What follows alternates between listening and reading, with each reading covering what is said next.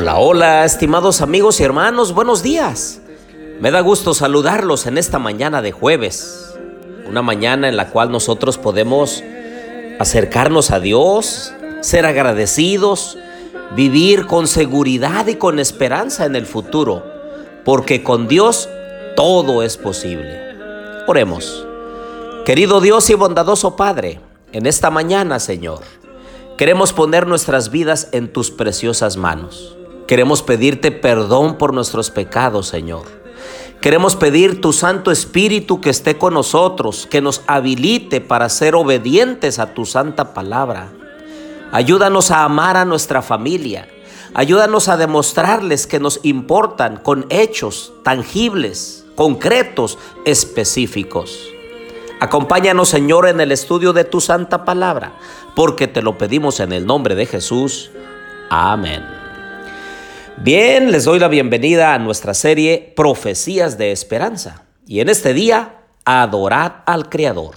Les habla su amigo y hermano Marcelo Ordóñez desde el puerto de Veracruz, México. Abran por favor su Biblia nuevamente en Apocalipsis 14:7. Y diciendo a gran voz, temed a Dios y dadle gloria, porque la hora de su juicio ha llegado y adorad a aquel que hizo el cielo y la tierra, el mar y las fuentes de las aguas. Como hemos visto hasta aquí, este es el mensaje del primer ángel y lo hemos partido en partes para ir comprendiendo su mensaje. Y hoy nos toca la parte final del el mensaje de este primer ángel que dice que debemos adorar al Creador. Junto con el Evangelio eterno, el llamado a dar testimonio al mundo y el llamado a temer a Dios y a darle gloria, está el llamado a adorar a Dios como creador. Estas verdades y todas las demás verdades surgen de la verdad fundamental de que el Señor es el que hizo todas las cosas. Al adorar al Señor como creador, estamos volviendo a la base de lo que significa ser un ser humano estar vivo y a diferencia de cualquier otra criatura terrenal, ser hecho a la imagen de Dios. Al adorar al Señor como Creador, reconocemos nuestra dependencia de Él para nuestra existencia y para nuestra futura esperanza. Por eso es tan importante guardar el santo sábado, queridos amigos y hermanos. Es un reconocimiento especial de que solo Dios es nuestro Creador y solo lo adoramos a Él. Es decir, junto con el Evangelio, junto con el juicio, se le da importancia al llamado a adorar al Señor como Creador. El deber de adorar a Dios estriba en la base de que Él es nuestro Creador. Cada vez que la Biblia presenta este hecho de nuestra adoración a Dios, menciona las pruebas de su poder creador. Allá en Salmo 96, 5, Salmo 103, Apocalipsis 4, 11.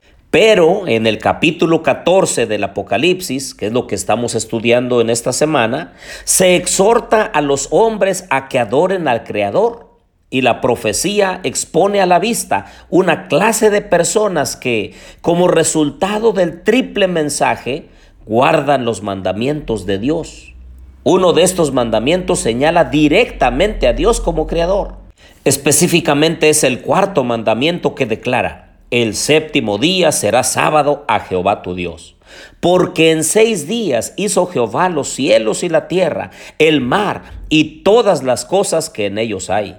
Y en el séptimo día reposó. Por tanto Jehová bendijo el día del sábado y lo santificó. Éxodo 20, 10 y 11. Por eso es que a través de las edades el enemigo ha tratado de destruir el cuarto mandamiento o todos los mandamientos. El sábado nos resuelve el problema de nuestros orígenes y nos recuerda que nuestra existencia es el resultado del amor de Dios y no un capricho del azar. Y es que el sábado se constituye en una de las estrategias de Dios más poderosas contra el evolucionismo, el panteísmo, el ateísmo, el humanismo, el legalismo, el materialismo, entre muchas otras. Y es que el mensaje del primer ángel proclama que todas las teorías humanas que descartan a Dios como el creador son falsas. El mundo necesita entender y escuchar de manera más enfática que Dios es el creador y por eso debe ser adorado. Creemos que Dios es el creador porque la Biblia y la naturaleza dan testimonio de ello. Ojalá te des tiempo para buscar Génesis 1.1, Colosenses 1.16 y 17, Juan 1 del 1 al 3, Isaías 42.5 y Salmo 19.1. También creemos que Dios es el creador porque todo diseño presupone la existencia de un diseñador. Todo lo que vemos a nuestro alrededor, incluso nosotros, somos hechura de Dios, del gran diseñador divino. Nada está aquí al azar o por la casualidad. Un buen diseño presupone la intervención de una inteligencia infinita. Considera por favor el argumento del relojero. Al observar un mecanismo tan sencillo como el reloj, a nadie se le ocurre dudar que este es el producto de una creación, que es el resultado de un trabajo intencional. A ninguna persona en su sano juicio se le puede ocurrir pensar que un mecanismo como el del reloj con sus engranajes, dentados y todas las piezas dispuestas de manera precisa entre sí para funcionar y medir el tiempo, es consecuencia de una sucesión de casualidades que progresivamente han ido dando forma a sus partes y que además han dado con el acople entre sí de dichas partes para dar con la función deseada. Nadie que no esté loco puede pensar que un reloj es consecuencia del azar. Así entonces, ¿quién puede pensar que un organismo como el del ser humano, mucho más complejo que el de un reloj, puede ser el producto del azar? A ninguna persona razonable se le puede ocurrir negar que todo ser vivo, con sus partes dispuestas entre sí idóneamente, cada una cumpliendo su función, su finalidad, independientes entre sí, es el producto de un artesano sumamente hábil y poderoso que nos concibió. Nadie en su sano juicio puede dudar que somos criaturas de Dios. Creemos que Dios es el creador al observar el carácter moral, la naturaleza espiritual y la conciencia del ser humano. Esto no existiera en nosotros si el hombre descendiera de las bestias. Nosotros estamos orientados hacia arriba, hacia el cielo, hacia la patria celestial. A medida que se desarrollen los acontecimientos finales, la presión para adorar a la bestia y a su imagen, en vez de adorar al Creador, vendrá sobre todo este mundo. Si consideramos la temible advertencia sobre el destino de aquellos que adoran a la bestia y a su imagen, podemos entender mejor el énfasis en adorar a Dios como creador, como el único digno de la adoración.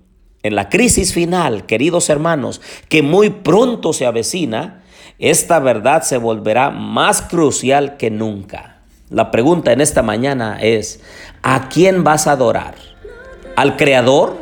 De todo el universo, de la tierra, del mar, de las fuentes de las aguas, o a la bestia y a su imagen.